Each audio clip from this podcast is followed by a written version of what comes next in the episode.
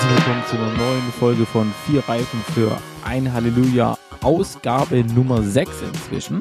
Und wir sitzen hier ausnahmsweise mal beim lieben Johannes. Hallo zusammen. Johannes, wir haben im Voraus schon mal gequatscht, über was wir heute reden wollen. Und wir haben festgestellt, tatsächlich so viel gab es jetzt gar nichts Neues, worüber wir reden wollen. Deswegen haben wir gesagt, lass uns doch mal eine Sonderspecial-Folge machen zum Thema Elektromobilität. Ja, im Thema Elektromobilität passiert aktuell sehr viel Neues. Wir möchten gerne einen Blick darauf werfen, was passiert. Also in welche Richtung geht das Ganze? Ähm, ist es gut für uns? Äh, ist es nicht so gut? Äh, womit können wir rechnen? Was tut sich? Wie entwickeln sich Preise? Wie entwickeln sich Verfügbarkeiten? Ja, also es ist wieder ein ganzer Blumenstrauß an Themen. Dann würde ich so sagen, du hast dir was überlegt, über was wir als allererstes sprechen wollen lass uns damit doch einfach direkt beginnen, oder? Genau, also beim Großthema Zukunft der Elektromobilität, da lohnt es sich als allererstes einen Blick auf die neuen Entwicklungen zu werfen. Denn als die Elektroautos tatsächlich im Markt angekommen sind vor einigen Jahren, da haben sich alle Leute gefragt, ähm, haben wir es mit Übergangsprodukten zu tun. Also sind es Produkte, die vielleicht jetzt noch nicht optimal funktionieren, aber in der Zukunft wird alles besser, die Technik wird voranschreiten. Und daran anschließend die Frage, was wird denn besser? Also wohin geht denn die Entwicklung? Wo haben wir die Entwicklung? Ähm, jetzt sind eben diese paar Jahre vergangen und ähm, unser Ansatz war, dass wir sagen, jetzt werfen wir auch mal einen Blick zurück, was sind die Entwicklungen, die bisher passiert sind und wo geht's dann in der Zukunft hin? Und das erste Thema, über das ich diskutieren wollte in dem Zusammenhang, ist das Thema Reichweite. Denn ganz viele Kunden haben bei der ersten Generation der Elektrofahrzeuge, also ich denke zum Beispiel an den BMW i3, ja. ähm, ich denke an den E-Golf, hm. ja, solche, diese, diese Fahrzeuge, ähm, haben gesagt, ähm, ja, in der Reichweite, da muss sich was tun. Es, da wird sich noch ganz viel tun. Irgendwann werden wir sozusagen unbegrenzt Reichweite haben, also in dem Sinne, dass es halt kein Problem mehr ist.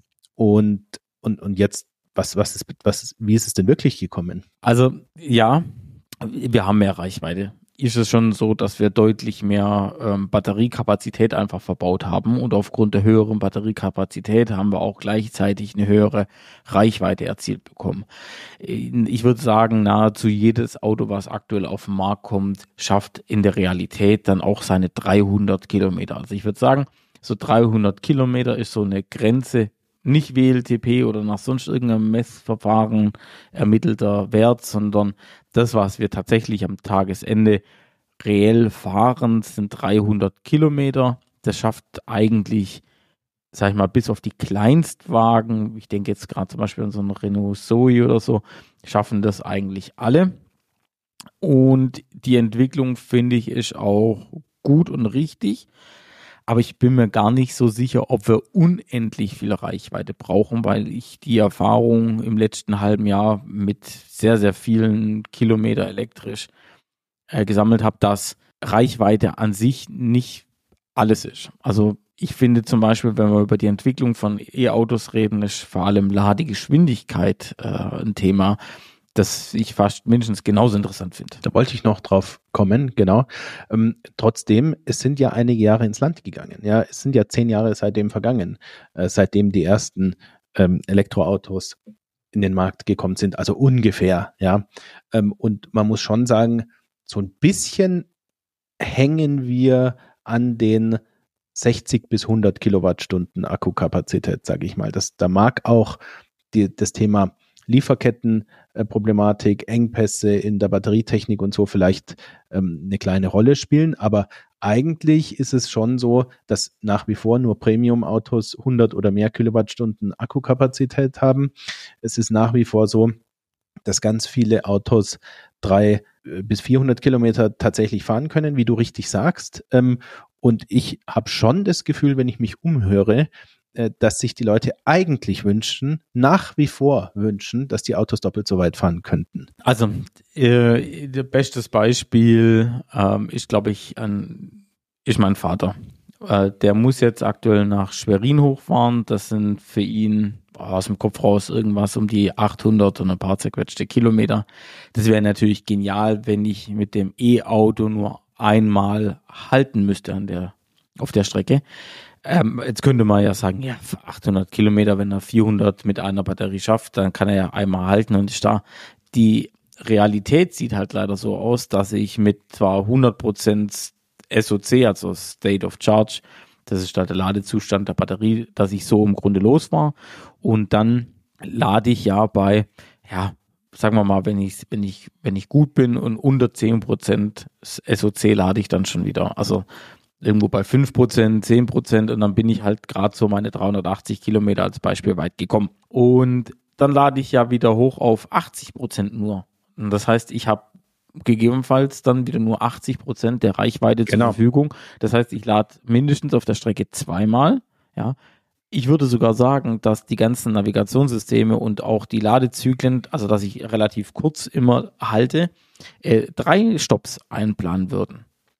Jetzt gibt es natürlich die eine Sorte an Autofahrer, die sagt, ja, auf 800 Kilometer halte ich dreimal, aber es gibt auch die Auto, also die Typ ist Autofahrer, die hält auf 800 Kilometer gar nicht. Also der muss auch nicht pinkeln gehen auf 800 Kilometer, der fährt durch. Ich weiß auch nicht teilweise, welche Probleme die Leute haben oder vielleicht ticken sie tatsächlich anders.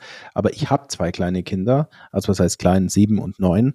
Und wir sind sechs Stunden gefahren nach äh, Meran äh, von ähm, Großraum Stuttgart aus ähm, und haben nullmal gehalten nullmal auf dem Hinweg, nullmal auf dem Rückweg. Das sind zwar nur 400 Kilometer, aber das ist natürlich Alpen rauf, runter und so weiter. Das würde auch nicht mit einmal laden gehen. Doch, mit, das geht mit einmal laden. Das bin ich ja jetzt auch gefahren. Bozen, Meran Bozen, also ich glaube, schenkt sie jetzt nicht so viel. Hätte ich, also wäre mit einmal auch gegangen. Ja, aber ich meine ohne Ladepause. Nee, ohne Ladepause wäre es ja, nicht gegangen. Also genau. einmal, einmal laden wäre schon, wär, müsste man schon machen. Also ja. ich fahre mit Familie aktuell längere Stints als Elektroautos äh, Ladung haben. Und das stört mich. Äh, nach wie vor. Mich stört es nach wie vor. Ich glaube, wir haben ja sowieso eine Diskussionsfolge. Also meine These ist, dass die Elektroautoindustrie beim Thema Reichweite in relativ langer Zeit keine Fortschritte gemacht hat, die groß genug sind für die Kunden. Das ähm, mag schon der Fall sein. Also ich glaube zumindest, dass, dass es ein riesen Zwiespalt aktuell ist zwischen ähm, also Reichweite, Kosten, äh, Gewicht vor allem auch, weil, weil die Batterie ist der Treiber schlechthin, was, was das Gewicht anbelangt. Die 100 Kilowattstunden Batterie, also keine Ahnung, wenn wir schon über Mercedes zum Beispiel EQS haben wir schon drüber gesprochen. Ja. Das Ding wiegt ein, oder EQS SUV wiegt einfach 2,7 Tonnen mit, mit einer Person drin. Das heißt, wenn du da eine Family reinsitzt, hast du schon drei Tonnen, den du durch die Alpen fährst. Ja. Und da ist es jetzt einfach immer, glaube ich, ein Gewichtskosten-Nutzen-Faktor, weil, wenn wir ehrlich sind, wie oft brauchst du denn diese Reichweite von 600 Kilometer, also theoretisch von 400 Kilometer oder mehr? Das brauchst du nur, wenn du in Urlaub fährst. Wie oft fährst du in Urlaub? Zu wenig, das Zu wenig, wissen wir, ja. ja. Also gefühlt alle fünf Jahre einmal. Ähm, also dann brauchst du auch keine Reichweite in der Elektromobilität. Ja, aber äh, bei den Verbrennermodellen hat sich eine ein Tankvolumen durchgesetzt, das für eine gewisse Reichweite steht. Ich weiß, es ist viel einfacher, Reichweite in ein Verbrennerauto einzubauen, sage ich mal lapidar, ja, weil man ja einfach nur einen, einen, einen Tank äh, drunter schraubt und den halt voll macht. Aber offensichtlich gibt es dieses Bedürfnis.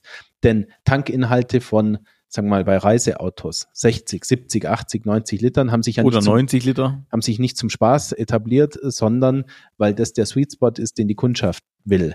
Und wenn dein Vater nach Schwerin fährt, 800 Kilometer, dann gibt's, sagen wir mal, starke Audi Dieselmodelle, die das auch ohne Tankstopp schaffen sollten. Ja, je nach Fahrstil schaffen die das auch ohne Tankstopp, ja.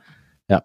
Ähm, okay, man kann sagen, es ist ungesund, das am Stück zu fahren, aber also, wie gesagt, ich lasse das Thema Reichweite für mich offen. Für mich ist es noch nicht abgehakt und zu Ende entwickelt, ähm, sondern damit die Leute richtig ein gutes Gefühl haben, mit einer vollen Batterie zu starten und äh, am Ende der Tagesetappe anzukommen und dann von mir aus über Nacht laden, keine Frage. Wenn die Menschen Pause brauchen, dann darf das Auto auch Pause brauchen. Aber ich finde, das Auto darf nicht Pause brauchen, wenn die Menschen noch können. Ja, okay, lassen lass wir einfach so stehen. Ähm, ja, nächstes Thema, ähm, was sehr spannend ist bei der Elektromobilität, ist das Thema Effizienz. Denn es ist ein bisschen anders als bei Verbrennerautos. Ähm, wenn du mit Elektroautos eine bestimmte Geschwindigkeit fährst, dann neigen sie tendenziell dazu, alle gleich viel Strom zu brauchen. Also Beispiel, du fährst mit einem Renault Zoe ähm, 120 und auf der Autobahn konstant für 100 Kilometer und er braucht, sagen wir mal, ähm, 14 Kilowattstunden äh, an Strom. Ich sage jetzt irgendeine Zahl, ich weiß nicht, ob das stimmt. Ja. Äh, und dann fährst du das mit dem EQS 580, also oder BMW iX, anderes Ende der Nahrungskette. Ja. Ähm, irgendwie fünfmal so viel Leistung, äh, fünfmal so schwer, fünfmal so schwer, Riesenauto und merkst halt, dass du trotzdem nur 16 Kilowattstunden brauchst. Wohingegen beim Verbrenner äh, machst du das ähm, mit dem Polo TDI, brauchst 4,5 Liter auf 100 Kilometer, machst es mit dem M5, äh, brauchst du halt trotzdem 14 Liter. Äh, der, also der, und zwar Super Plus. Der Unterschied ist riesig. Bei den Elektroautos haben wir das nicht so. Deswegen ist mir aufgefallen in letzter Zeit, ähm, gehen manche Hersteller den Weg, dass es besonders aerodynamisch sein soll. Richtig, weil, Mercedes. weil ein gemeinsamer Freund von uns oder, oder mehr Freund von deiner Seite aus, aber der hört vielleicht auch hier zu. Daniel, grüß dich an der Stelle. Äh, hat uns beiden nämlich auch erklärt, ab 70 kmh ist das bereits der Fall, ist der CW-Wert der Faktor, der am meisten Energie frisst. Also das ist der größte Faktor, der den, den, den Energiebedarf, den ich brauche, um, um voranzukommen, einfordert. Das ist nicht der Elektromotor, sondern es ist tatsächlich der CW-Wert und das ist einer der Gründe, warum die Automobilhersteller versuchen, so stromlinienförmige Autos wie irgendwie nur möglich zu bauen, so aerodynamische Autos wie möglich zu bauen, um den Energieverbrauch und damit auch die Reichweite zu steigern. Also Energieverbrauch senken, gleichzeitig Reichweite erhöhen. So, genau. Und jetzt kommt nämlich mein Punkt. Neu vorgestellt wurde der BMW i7. Mhm. Das ist ein Thema, über das können wir uns sowieso unterhalten. Ja, äh, sehr polarisierend, wie ich sagen würde. Ähm, und der i7 ist sehr vergleichbar mit dem Mercedes EQS. Ja, also von der Größe, vom Gewicht, von der von Motorisierung, gleiche Klasse. Äh, gleiche Klasse. Aber sie fahren total unterschiedliche Richtungen im Bereich Aerodynamik der EQS ist voll auf Aerodynamik. Ähm, Box-Design, ja. Äh, genau, One-Box-Design ausgerichtet. Es geht darum, äh, wie du es richtig gesagt hast, möglichst den Verbrauch zu reduzieren. Und der BMW ist eindeutig auf ein imposantes Erscheinungsbild hingetrimmt. Also hohe Front, äh, richtig kastenförmig oder, oder ja, imposant. Ja. Rolls-Royce ähnlich ja, fast ja. von den Geht Proportionen.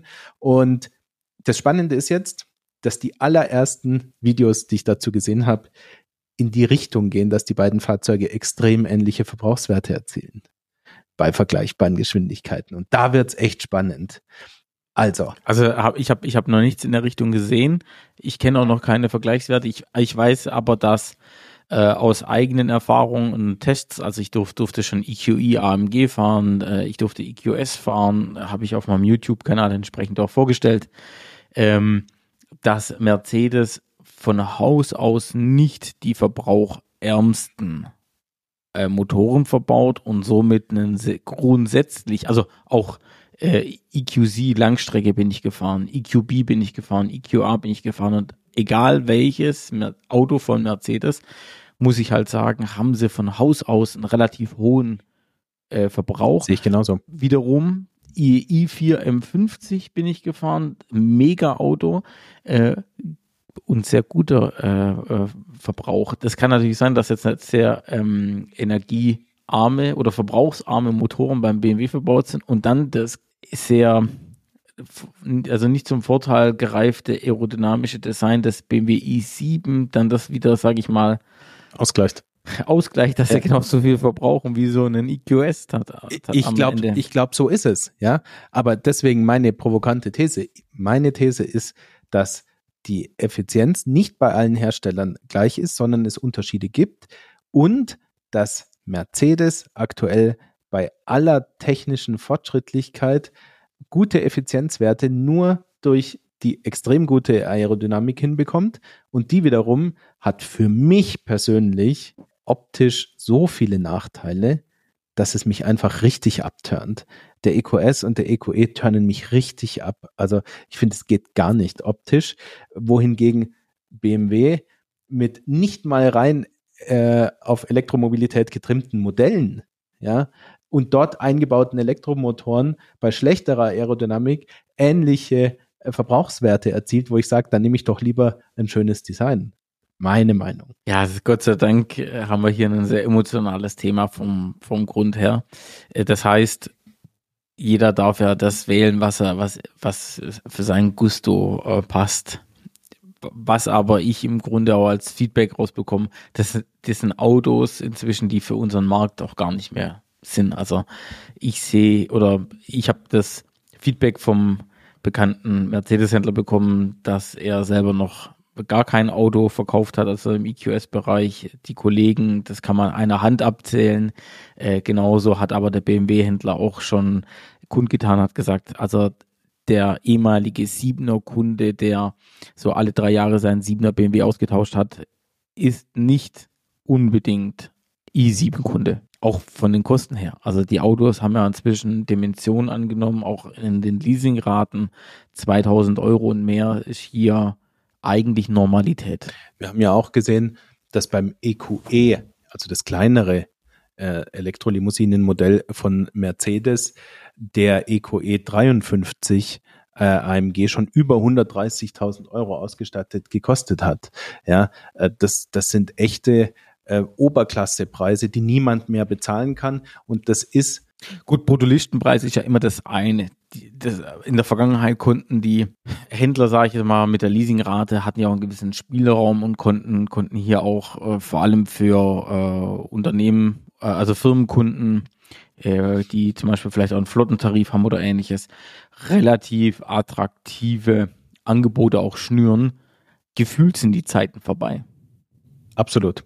Sind vorbei. Wir haben es immer mehr mit Vertriebsmodellen zu tun, die Standardpreise vorsehen, ähm, wo man praktisch im, einfach am Computer, ähm, im Internet ähm, seine Parameter eingibt und einen Preis bekommt und das war's dann auch. Und das ist flächendeckend. Flächendeckend.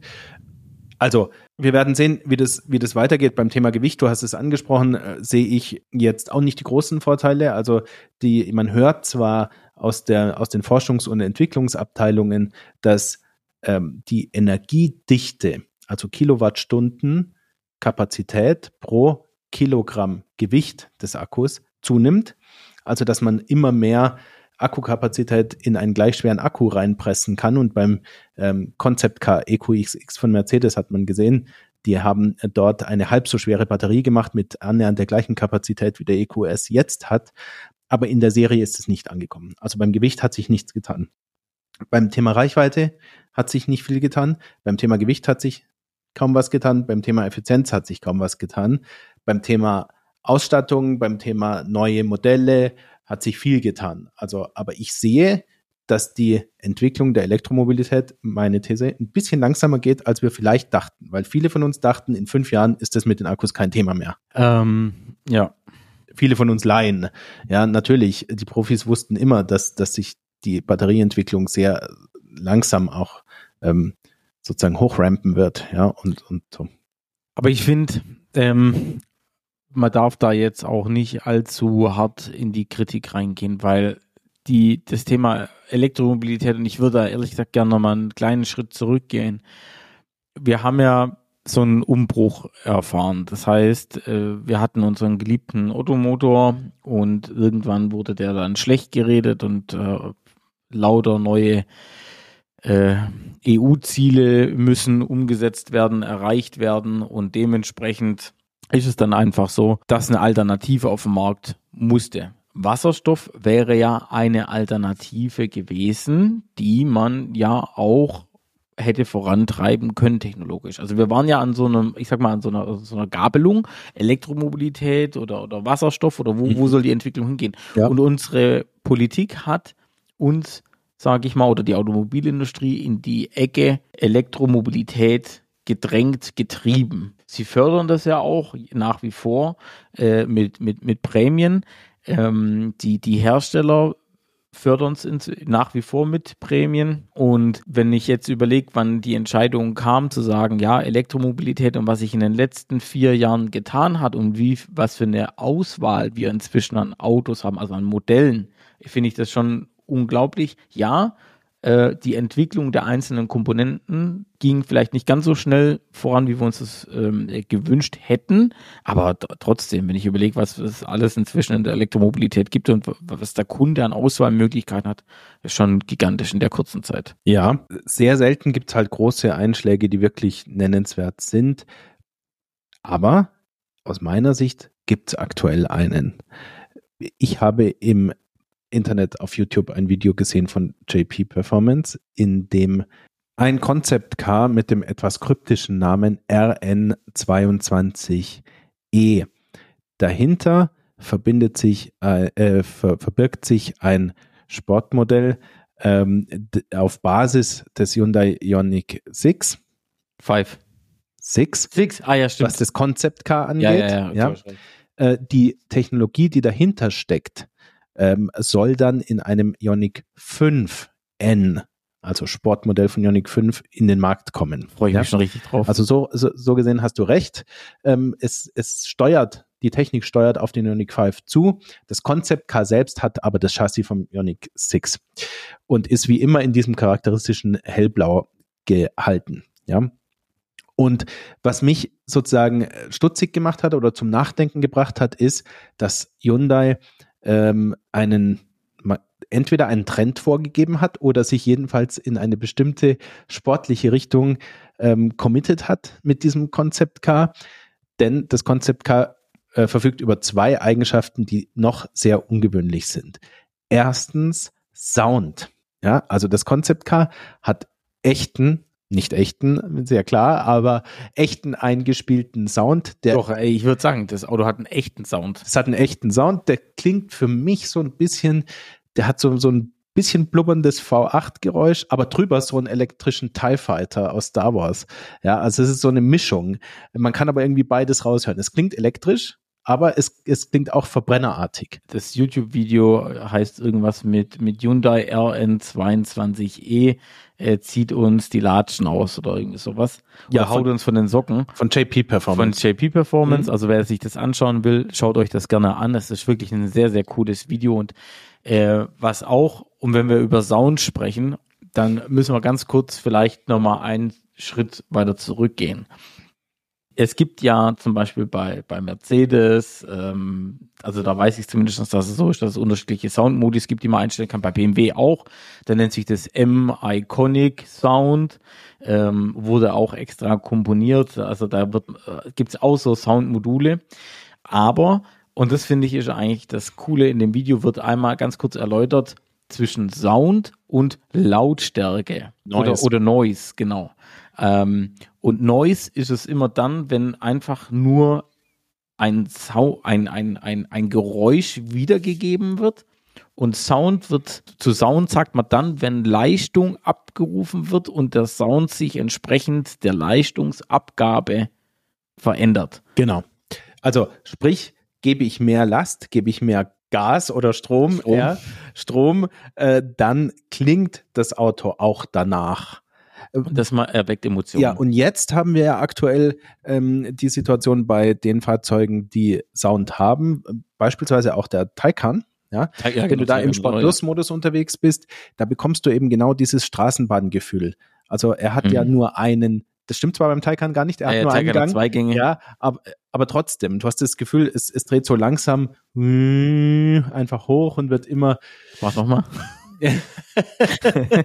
also, äh, ja, das ist sehr schwer zu beschreiben, aber, aber man, die Leute sagen eben Straßenbahn äh, gefühlt. Ja, ich weiß, was du meinst. Ja, so, so, so ein bisschen dazu, dass der Sound eben gefühlt nicht mit dem zusammenhängt, was man selber spürt. an Interaktionen spürt und macht im, ja. im Fahrzeug. Ja, und, und da kommt jetzt die zweite Innovation von Hyundai dazu, nämlich Hyundai hat es geschafft, auf einer einzigen physischen Welle, Welle ähm, eine simulierte Schaltung ähm, einzubauen, so dass der Sound kommt, er wird mhm. stärker, dann ziehst du am Schaltpedal, dann fängt der Sound wieder unten an. Also so wie, wie ihr Sound aus dem Verbrenner kennt, ist ja. es in diesem Konzept Car umgesetzt.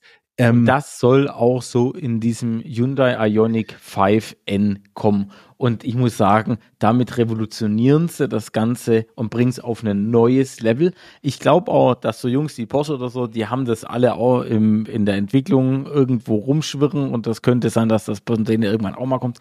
Aber jetzt bringt's Hyundai als allererstes. Und das ist ri richtig geil. Für mich ist es kein Show-Effekt aus dem Concept Car und keine Eintagsfliege, sondern für mich ist es der Start zu einem neuen Trend. Ich habe mich ein bisschen umgeschaut mhm. ähm, und habe auch noch den Dodge Charger Konzept ah, ja, genau. gefunden, genau. der erstens ein unfassbares Styling hat. Also müsst ja, das ihr Ding ist breit ohne Ende. Ja, ja, müsst ihr euch anschauen. Und der aber auch einfach einen richtigen Sound hat. Ah, der ist auch, ja, auch einen richtigen, ja, über 100 Dezibel. Auch einen richtigen Sound hat. Ja. Und jetzt ist die Frage, eben, ist es ein neuer Trend, dass Elektroautos echten Sound haben? Ich lege mich fest und sage ja. Warum? Weil die Leute es wollen. Insbesondere die Kundschaft der Sportmodelle. Ja, also sobald Sound, also vor allem Sound, nicht Noise, sondern wirklich Sound mit im Spiel ist, dann erweckt das Auto Emotionen. Und wir sind halt einfach so, deswegen machen wir auch den Podcast. Auto ist ein emotionales Thema und Emotionen gehören zum Autofahren mit dazu. Und sobald Elektromobilität, also auch die, die Effizienz und, und auch der Umweltgedanke im weitesten Sinne mit dazukommt und dann die Sportlichkeit in Verbindung mit dem Sound, ja, Halleluja, oder? Ja, also ein Halleluja. Auf jeden Fall. Äh, das wird neu sein. Und die, das Thema simulierte Schaltung, was hältst du davon? Saugeil. Vor allem, man muss jetzt noch mal ganz kurz erklären, also es gibt natürlich die Möglichkeit, mit dem Hyundai Ioniq 5N äh, auch ganz normal zu fahren dann zukünftig. Das heißt, so wie wir es kennen vom, von, von einem Elektroauto mit, mit einem Gang und, und er fährt dann einfach halt, bis er, ich glaube, oh, der hat erzählt, wie viele, wie viele Umdrehungen der Motor dreht. Ich glaube, das ist unglaublich 21.000 Umdrehungen oder irgendwie sowas macht der Elektromotor. Also sehr viel und äh, erreicht dann dementsprechend einfach die angegebene Höchstgeschwindigkeit, die wird irgendwo bei 250 km/h liegen, denn der Motor, der beim Hyundai Ioniq 5N verbaut wird, kennen wir bereits. Das, das, der gleiche Motor finden wir auch im Kia EV6 GT wieder, da der 585 PS und ich glaube ja, auch, wie, wie viel Newtonmeter? 740 oder ja, so. Also, und genauso also wird es hier auch sein. Genau. Und äh, dementsprechend aber äh, in dem N-Modus habe ich dann die Möglichkeit, über die äh, Pedals am Lenkrad wirklich Gänge zu wechseln, auch runterzuschalten vor allem äh, und auch Refs Ref-Match äh, zu machen, im äh, nicht Ref-Match, äh, äh, äh, ich kann einfach im Stand äh, hochdrehen, also ja. äh, Leerlaufdrehzahl ja. und, und kann posen im Grunde im Leerlauf, ja. Also, ist es nicht erstaunlich, dass die Elektromobilität kommt, dann wird sie viele Jahre lang eingeführt. Ähm, und man hat fast den Eindruck, dass die Hersteller nach ein, zwei Modellzyklen jetzt zum Ergebnis gekommen sind, nee, wir kriegen die Emotionen nicht transportiert. Also schauen wir, was war das Beste, was die Verbrenner hatten, was, was den Leuten Emotionen entlockt hat.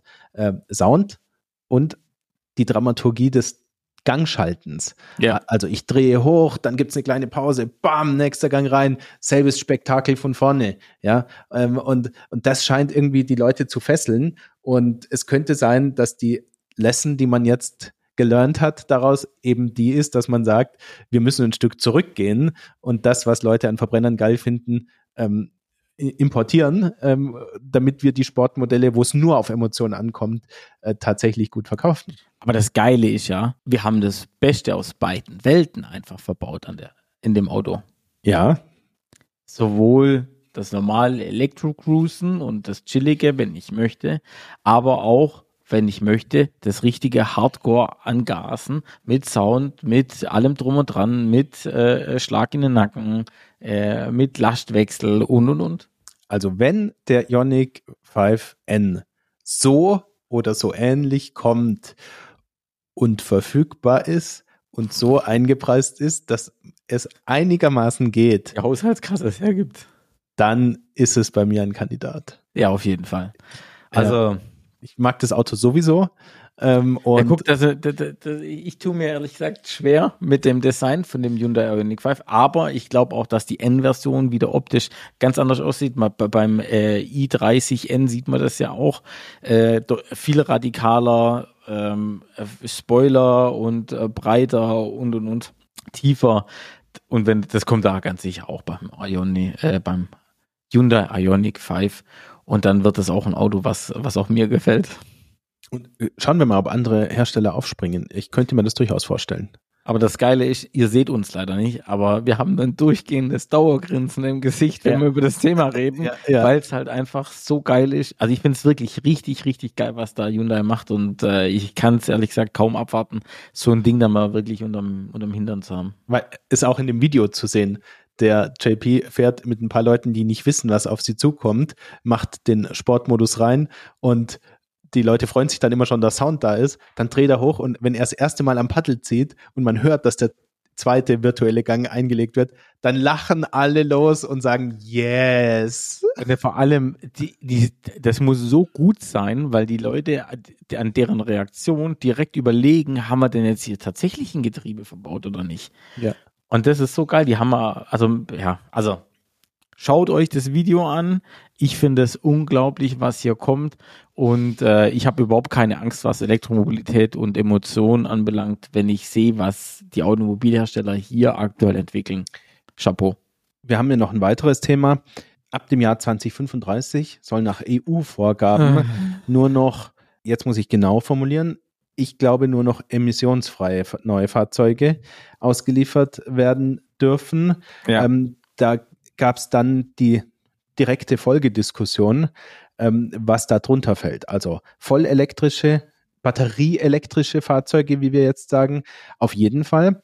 Aber die große Frage ist, was ist mit sogenannten E-Fuels? Also sprich Flüssigtreibstoffen, ähm, die verfeuert werden und aufgrund der Art, wie sie hergestellt werden und wie sie verbrannt werden, insgesamt ähm, emissionsneutral sind. Ganz kurze Ergänzung. Einige Hersteller, wie zum Beispiel Porsche, machen kein Geheimnis draus, dass sie große Hoffnungen in E-Fuels haben oder hatten, ähm, um sozusagen die Sportmodelle, die reinrassigen Sportmodelle äh, emotional zu halten. Ähm, die ist, ist ein bisschen schwierig zu, rauszufinden, was jetzt tatsächlich EU-rechtlich Sache ist. Meines Erachtens sind die E-Fuels noch nicht vollständig vom Tisch. Florian, du hast, glaube ich, mir äh, vorgestern oder so erzählt, dass es in die, dass, dass die E-Fuels jedenfalls stark unter Druck stehen und man damit rechnen muss, dass sie auch herausgenommen werden, ja. nur noch batterieelektrische Fahrzeuge ja. zulässig wären. Ja. Wenn ja, Florian, wenn das so käme, oh. dann müsste ganz konkret als Beispiel Porsche mit dem 911er überlegen, ob sie nicht eine Richtung wie Hyundai einschlagen. Wenn, wenn die Verbrennung von E-Fuels keine Option mehr ist, denn Porsche hat schon lange gesagt, der 911er bleibt so lang wie möglich ein Verbrenner und wir arbeiten darauf hin, dass er überhaupt ein Verbrenner bleibt. Ja. Aber natürlich mit E-Fuels. Ja. Ich ähm, kann, ich weiß auch nicht, was kommt. Ja, genauso wenig wie du aktuell. Ich habe auch nur im Radio gehört, es war ein Beitrag, ähm, der kam, dass angeblich E-Fuels auch vom Tisch seien. Ich habe das jetzt nicht verifiziert, ob das stimmt oder nicht. Ich habe es jetzt nur gehört im Radio. Ich gebe das wieder, was ich gehört habe. Ähm, und äh, der erste, der erste Gedanke war einfach, oh Mann, ey.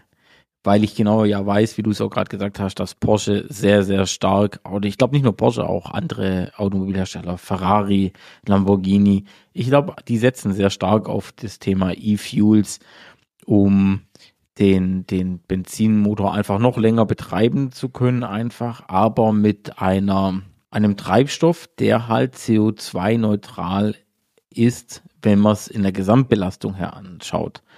Oder? Absolut. Also deswegen, Hyundais Vorstoß aus meiner Sicht ist kein Eintagsfliege, ja, und kein Strohfeuer, sondern wird eine Option sein für die Hersteller emotionaler Fahrzeuge, für die Zukunft. Und wir werden mehr sehen. Wie gesagt, Thema Dodge. Es gibt schon erste ähm, ähm, andere Hersteller und andere Konzeptcars, die in eine ähnliche Richtung gehen. Behalten wir es im Auge. Aus meiner Sicht ist das ein, ein, ein großer neuer Input, äh, den, es so schon lang nicht mehr gab. Weißt du, was ich mir auch vorstellen könnte? wenn E-Fuels einfach wegfallen und nur noch E funktioniert, dann äh, machen sie es ähnlich wie Rimac. Porsche hat ja nicht umsonst Anteile äh, erworben an, an Rimac oder wie spricht man es richtig aus? Ich glaube, dass man es Rimac Rimac, ich glaube auch Rimac äh, ähm, erworben hat. Also die haben ja inzwischen sehr viel oder einen großen Teil der Anteile erhalten sich an Rimac, um natürlich auch die Technologie ähm, im Zugriff zu haben, um zu lernen. Und ich habe jetzt ähm, erst ein Video gesehen mit dem Rimac, ähm, ich weiß gar nicht, wie heißt der Supersportwagen von denen, das ist da? Nevera. Ja, Nevera, Rimac Nevera, ähm, mit äh, dem, dem Herrn von äh, Top Gear, heißt er, äh, der aktuell Top Gear macht. Wer ist das denn? Chris Harris. Kann das sein? Ja, Chris Harris. Und der ist das Ding gefahren und ähm, der hat gesagt, er hat in seinem Leben noch nie sowas gespürt wie in dem Auto. Und ich könnte mir dann vorstellen, dass aber so ein 911 dann einfach irgendwann 1000 PS elektrisch hat und fertig. Also die machen dann Emotionen einfach über brachialste Gewalt einfach. Äh, kann man das ja auch übermitteln. Ja? Schauen wir mal. Wenn es so kommt, dann hat es auch Auswirkungen auf den Gebrauchtwagenmarkt. Ich könnte mir vorstellen, wenn irgendwann durchsickert, dass E-Fuels nicht kommen, dann wird es äh, bestimmte Verbrennerfahrzeuge geben, insbesondere die mit den charakteristischen Motoren, sagen wir mal ein rein Sechszylinder von BMW, sagen wir mal ein klassischer V8 von AMG ähm, oder der 4.0 Sauger von Porsche ähm, oder vielleicht auch generell die neuen Elfer Modelle, ähm, die sich preislich sehr interessant entwickeln werden. Und ich gehe davon aus, dass es immer schwieriger wird, solche Fahrzeuge zu bekommen ähm, auf das Jahr 2035 hin und dass es ganz viele Leute geben wird, die nicht mehr verkaufen. Ja. Die das, was sie haben, nicht mehr verkaufen. Ich glaube auch. Und wir haben es, wir haben ja das äh, vor, vor ein paar Tagen so lapidar schon gesagt zueinander. Wer in Zukunft vorhat, einen Porsche zu kaufen, der muss eigentlich jetzt schon anfangen, seinen, seinen Dealer des Vertrauens zu bespielen und sukzessive sich sowas zu erarbeiten, dass er dann die Möglichkeit hat, in zehn Jahren nochmal einen der letzten 911er mit Verbrennungsmotor zu bestellen und dann auch ausgeliefert bekommt, weil das ist eine, es gibt eine harte Deadline. Ja, also wenn, wenn es so kommt, dass nur noch batterieelektrische Fahrzeuge ab 2035 zugelassen sind und wenn es finanziell irgendwie geht, dann wäre ich einer von denen, die 2034 noch einen 911er kaufen. Ja, ich schließe mich da an. Wenn das irgendwie finanziell möglich ist, dann äh, wäre ich ganz sicher auch einer derjenigen, Stand jetzt zumindestens, die sagen, okay, ich kaufe mir auch so einen. Wird wahrscheinlich nicht klappen bei uns, aber ähm, wir, ja, die Hoffnung stirbt als zuletzt. Aber sie stirbt. Naja, jetzt warten wir es mal ab. Aber äh, wenn wir schon beim Sterben sind, ähm, wir, wir hatten ja auch kurz angerissen mal das Thema Stromkosten. Aktuell steigen massiv, das heißt auch die Unterhaltskosten am E-Auto steigen massiv. Und jetzt ist einfach die Frage, fährst du noch oder würdest du elektrisch fahren, wenn elektrisch fahren teurer wäre als Verbrenner fahren? Also, die Frage ist eine sehr gute Frage. Denn der Gesetzgeber hat, wie du es richtig gesagt hast, sich grundlegend für Elektromobilität entschieden. Die Folge war, dass es einen ganzen Blumenstrauß von Förderungen gab. Ja, man hat versucht, die Strompreise nicht äh, in die Höhe schnellen zu lassen. Man, es gab aber auch direkte Subventionen, das heißt BAFA-Prämien für das Kaufen von Elektroautos, die teils der Staat und teils die Hersteller äh, zu tragen hatten. Und man darf das gar nicht unterschätzen, eine Privilegierung von elektrifizierten Fahrzeugen bei der Dienstwagenbesteuerung. Denn bei den Autos über 50.000 Euro Bruttolistenpreis haben wir in Deutschland eine weit, einen weit überwiegenden Anteil von Geschäftswagen dabei. Das heißt, so richtig gefahren werden äh, Autos von, von, von Privatleuten eigentlich eher im unteren Marktsegment äh, oder bei natürlich extrem teuren Sammlerstücken oder so. Aber die, die große Zahl der, der schönen, großen, komfortablen, leistungsstarken Fahrzeuge, die wir sehen, sind Dienstwagen. Das heißt, es macht einen großen Unterschied, ob man 0,5 Prozent oder 1 Prozent als Pauschalabgeltung für die Privatnutzung versteuern muss oder sogar 0,25 Prozent bei Elektrofahrzeugen unter 60.000 Euro. Äh, das heißt, der Gesetzgeber hat sich sehr, sehr stark engagiert, um das Elektroautofahren günstiger zu machen. Dann wurde der Sprit teurer vor ungefähr einem Jahr. Dann ist die Sache gekippt und Elektroautofahren wurde tatsächlich extrem günstig. Ja, und wir haben jetzt, wenn du mit 15 Kilowattstunden fährst ähm, und zahlst ein Drittel Euro, also 32 Cent oder 33 für deinen Strom, so war es ja bis vor kurzem, dann hast du eben für Tesla-Fahren 5 Euro für 100 Kilometer gezahlt. Ich habe sogar einen Stromtarif mit 23 Cent die Kilowattstunde noch. Wenn du hingegen ein vergleichbares SUV-artiges oder Van-artiges Fahrzeug mit 500 PS bewegen würdest, also sagen wir mal Mercedes X3M, R, X3M Mercedes R63 AMG, ja, ja, ja. ja, so ähnlich, also was Van-artiges mit so viel Leistung und Allradantrieb, dann wärst du bei 25 Euro, also 13 Liter und das mal Super Plus, ja. Ähm, das bedeutet, der Vorteil war extrem. Jetzt kommen wir in eine Konstellation, wo die Spritpreise jetzt gerade tagesaktuell haben sich nicht beruhigt, ja, aber, aber gingen zuletzt ein bisschen wieder Minimal runter. runter, ja. Ähm, und und die Strom, der Strom wird viel teurer und die Kaufförderungen laufen aus. Werden, werden reduziert, ja. Ja, und die Plug-in-Hybride fallen raus äh, aus der Dienstwagenbesteuerungsprivilegierung und 0,25 Prozent unter 60.000 steht, wackelt. Ja, Auch. wackelt auch. Oh, ja. Könnte auf 0,5 hochgehen für alle Elektrofahrzeuge ja, so. oder 0,5 bis 60.000 und drüber 1 Prozent oder so ähnlich. Also Ja, alle ja, diese auch, auch richtig. Förderungen werden abgebaut. Das heißt, Elektroautofahren wird immer teurer und dabei wird es bleiben. Und deswegen stellt sich genau die Frage, die du aufgeworfen hast. Wenn es gleich viel kostet, und mit gleich viel kostet meine ich alles, das Auto zu betreiben, also zu haben, ja, zu versichern, mit Strom zu versorgen, wenn es am Ende des Tages gleich viel kostet, was will ich dann? Meine Antwort, dann fahre ich lieber Verbrenner. Und zwar nicht, weil ich ein alter Dinosaurier bin, sondern weil man den schnell laden kann, weil ich das Gefühl mag. Laden, Mhm. tanken. Ja, ja, eben. Äh, ich sage absichtlich, weil man okay. kann ihn schnell la- laden an einer, äh, früher hieß es Tankstelle, ja. Ähm, man kann damit weit fahren. Ähm, ich mag es, wenn es ein bisschen brummelt und so. Es gibt sicherlich, also was spricht fürs Elektroauto?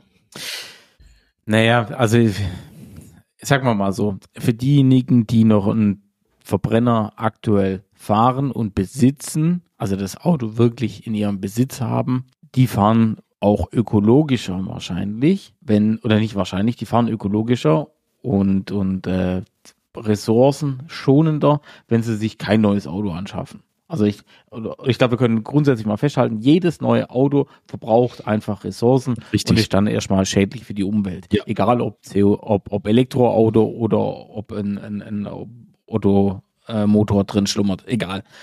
Äh, aber wenn ich, wenn, wenn der Trend so weitergeht, also andersrum, also man kann es gar nicht richtig sagen, das hängt von so vielen individuellen Parametern ab. Habe ich noch einen günstigen Haustarifstrom? Habe ich gegebenenfalls eine PV-Anlage auf dem Dach? Dann ist ein E-Auto im Unterhalt immer günstiger als ein Verbrenner. Ich, ich würde jetzt aktuell die Krise kriegen, wenn ich ehrlich bin, wenn ich äh, 90 Liter Tank habe und ich müsste Super, 90 Liter Super Plus nachtanken, äh, dann, dann stehen da irgendwo äh, gefühlt 220 Euro auf dem, auf, auf dem Zettel.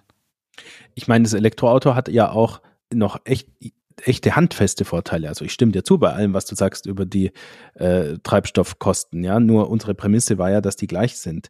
Ähm, aber wenn es gleich wäre, also mir, mir fallen schon Dinge ein. Also ein Elektroauto hat einen tollen Durchzug. Das heißt, Ja. das, was Otto normalen Mensch braucht, wenn er einen Traktor überholen will ähm, oder ein anderes Fahrzeug, so Kreuzung raus muss oder was auch ja, immer. genau, schnell reinziehen oder so. Dafür sind Elektroautos toll geeignet. Zweitens, dadurch, dass sie so einen guten Schwerpunkt haben, liegen sie oft gut auf der Straße, ist mein Gefühl. Also bei Tesla ist mir das zum Beispiel aufgefallen, äh, Florian. Da haben wir bei einer geeigneten Kurve auf einer abgesperrten Strecke ähm, mal einen entsprechenden Test gemacht und haben festgestellt, dass die Teslas gut ums Eck kommen. Dass sich nicht verstecken müssen aus, von dem Pferdchen, hä? Auch, auch im Vergleich zu anderen ähm, herkömmlichen Kfz. Ähm, also das, Ja, das sag sie nicht, es war ein Porsche. Ja, und sie sind ähm, äh, leise. Ja. Und um mit der Familie in der Stadt zu fahren, ist das ein Vorteil. Es ist ein Vorteil von außen für die Passanten, ja, kein unnötiger Lärm und es ist ein Vorteil von innen, sie sind ganz ruhig.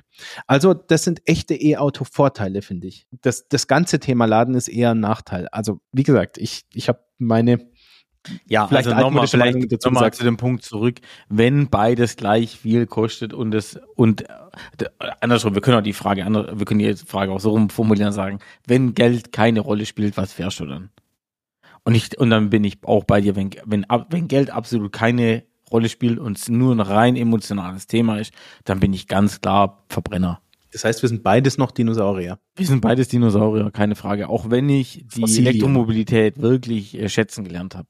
Ja, das ist doch ähm, auch ein, ein, ein Fazit. Das ändert aber nichts daran, dass wir beide auch unter anderem Elektroautos bewegen, ja, und damit sehr zufrieden sind und dass wir wissen, dass es die Zukunft ist, schon allein wegen des physikalischen Wirkungsgrads von Elektromotoren, der einfach halt so viel besser ist. Da, da kann man sagen und machen, was man will.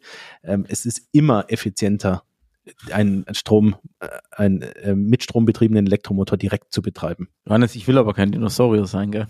Ich Weil will, Dinosaurier sterben aus. Ja, ich glaube auch, wir sterben Ja. aus. Deswegen, ich glaube, es ist wirklich der richtige Begriff, denn wir sterben aus. Es wird Leute geben, die ohne Benzin im Blut aufwachsen, die, Ja. die äh, für die ein äh, AMG-Sound nicht ein Höhepunkt ist auf der Landstraße, wenn man als Kind entlangläuft oder so. Ähm, das wird sich ändern. Ich glaube das schon. Ja, leider. Also, wir sagen leider, weil wir, weil wir nicht alle Schrauben im Kopf locker haben, äh, äh, fest sitzen. Ja, Ein paar davon locker sind. ja.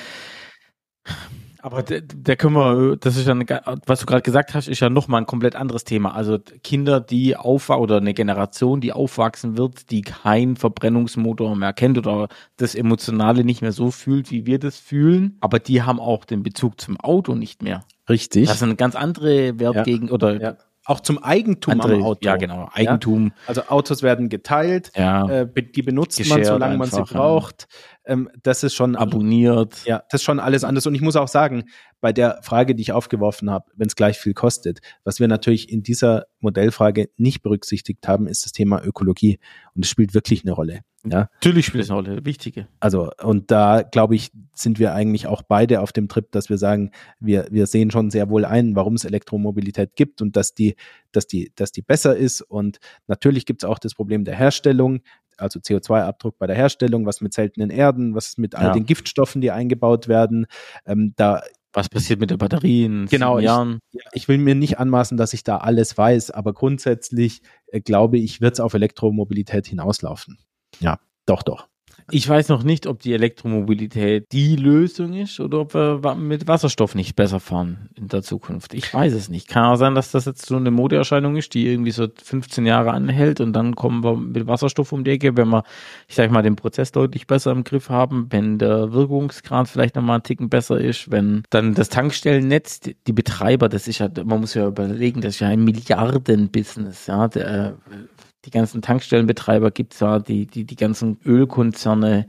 Ähm, was passiert damit? Wie geht's da weiter? Man hat ja schon gezeigt, man kann Wasserstoff, also man kann ja äh, die Tankstellen zu Wasserstofftankstellen mit relativ geringen finanziellen Mitteln auch umrüsten und könnte somit im Grunde sehr schnell ein sehr großes Netz an Wasserstofftankstellen errichten. Also von dem her, schauen wir, wie es weitergeht. Ist auf jeden Fall spannend. Es ist sehr spannend. Ich, mich hat übrigens fast gewundert, wenn ich jetzt so ein paar Jahre zurückdenke, dass die äh, Ladestationen äh, von den Stromanbietern und den Automobilherstellern initiiert worden sind und nicht von den Tankstellenketten. Denn man kann ja auch leicht auf die Idee kommen, dass eine Tankstelle alles hat, was für, eine, für, ein, äh, für einen Ladepark notwendig ist. Also das heißt Platz, also eine industrielle Anbindung an Strom möglich jedenfalls. Ja, ähm, das ganze Thema Abrechnung, Zahlen, ähm, Kaffee, äh, Zeitschriften, Aufenthaltsraum und so, über das wir jetzt wieder diskutieren, haben wir eigentlich infrastrukturell betrachtet schon bei den Tankstellen. Und trotzdem ist es nicht so passiert, dass dort Ladesäulen aufgebaut werden. Also inzwischen haben sie ja den Trend erkannt. Shell macht das ja, Aral macht das und äh, ich glaube, was du angesprochen hast, warum das die Automobilhersteller gemacht haben und da vorneweg einer ganz klar Tesla, weil Tesla ja zu einer Zeit angefangen hat. Ich ist ganz lustig, weil ich jetzt erst reingeschaut. Tesla macht das schon Ewigkeiten. 2006, 2007 gab es den ersten Tesla Roadster. Also Tesla hat da schon angefangen, dann ihre Autos zu produzieren. Dann kam irgendwann ja mal das Tesla Model S mit dazu, dann irgendwann Tesla Model X und und und. Das Model 3 und Y, was ja extrem gut und auch eine Verkaufszahlen herläuft, kam ja erst zu einem späteren Zeitpunkt. Aber Supercharger gab es schon beim Model S und zwar umsonst jahrelang. Genau, super, genau, das war ja der Oberhammer und die Autos übrigens, die damals verkauft wurden mit umsonst laden, die laden heute immer noch umsonst. Das ja, muss man sich mal auf der Zunge zergehen Das lassen. sind die, die du für 40.000 Euro bei mobile.de drin siehst, mit 410.000 Kilometer. Das sind die Model S, ja. die noch äh, umsonst Strom laden. Das ist total abgefahren. Die sind teurer als die äh, Modelle danach. Ja, ja, ja, weil halt einfach der Unterhalt nahezu nichts kostet, ja. Ähm, und Tesla hat halt einfach angefangen zu sagen, okay, wenn wir Elektroautos verkaufen wollen, dann müssen wir dem Kunden die Möglichkeit schaffen, eine Ladestruktur oder eine Ladeinfrastruktur äh, zu, oder müssen wir ihm schaffen. Weil weder unsere Regierung hat eine geschaffen, äh, noch sonst irgendjemand. Und ja. erst seitdem das Ganze so boomt, geht's da vorwärts. Und Tesla ist halt einfach auch hier noch meilenweit allen äh, vorne raus. Was, ja. jetzt, was jetzt sehr gut ist, ENBW macht, würde ich sagen, in Europa einen sehr, sehr guten Job, insbesondere hier in Deutschland. Äh, aber ich sage auch mal als Tesla-Fahrer eine ENBW-Card im Geldbeutel zu haben, schadet nicht, vor allem auch anhand der Preise aktuell. Man lädt mindestens bis Ende 2022 bei der ENBW noch für 49 Cent die Kilowattstunde am Schnelllader, was ein sehr anständiger Tarif ist. Ja, also ihr seht schon, in der Elektromobilität gibt es ganz viele Fragen für die Zukunft. Da ist noch längst nicht alles in Stein gemeißelt. Wie weit können die Autos fahren? Ähm, wie laden wir? Wo laden wir? Wie schnell laden wir? Wie viele wiegen die Autos? Äh, gibt es emotionale Elektroautos in Zukunft, die Sound und Schaltung haben? Ganz, ganz viele Fragen. Wir konnten sie natürlich nicht beantworten, aber wir konnten ein paar davon aufwerfen und hoffen, ähm, dass wir bei euch vielleicht auch Diskussionen oder Nachdenken stimuliert haben. Wenn ihr Feedback habt für uns, wenn wir ein Thema vergessen haben, wenn wir auf was noch eingehen sollen, dann würde es uns sehr freuen, wenn ihr euch bei uns meldet. Und dann machen wir nächstes Mal mit einer Folge im gewohnten Format weiter. Für heute war es aber sehr schön und interessant. Vielen Dank, Florian. Vielen Dank, Johannes. Noch ein noch eine Bitte an alle Zuhörer. Wenn ihr uns über Spotify hört, dann bewertet uns gerne. Wenn ihr uns über Apple Podcast hört zum Beispiel, lasst gerne eine Bewertung da, würden wir uns wirklich tierisch drüber freuen. Ähm, es hilft auch anderen, den Podcast zu empfehlen. Das heißt, genau. bitte nehmt euch zwei Minuten Zeit oder eines, vielleicht ist es sogar nur, bewertet ganz kurz den Podcast, erzählt anderen darüber, äh, wird uns tierisch freuen. Gut, meine Lieben. Schön war's, toll war's. Bis zum nächsten Mal. Bleibt geschmeidig. Auf Wiedersehen. Ciao.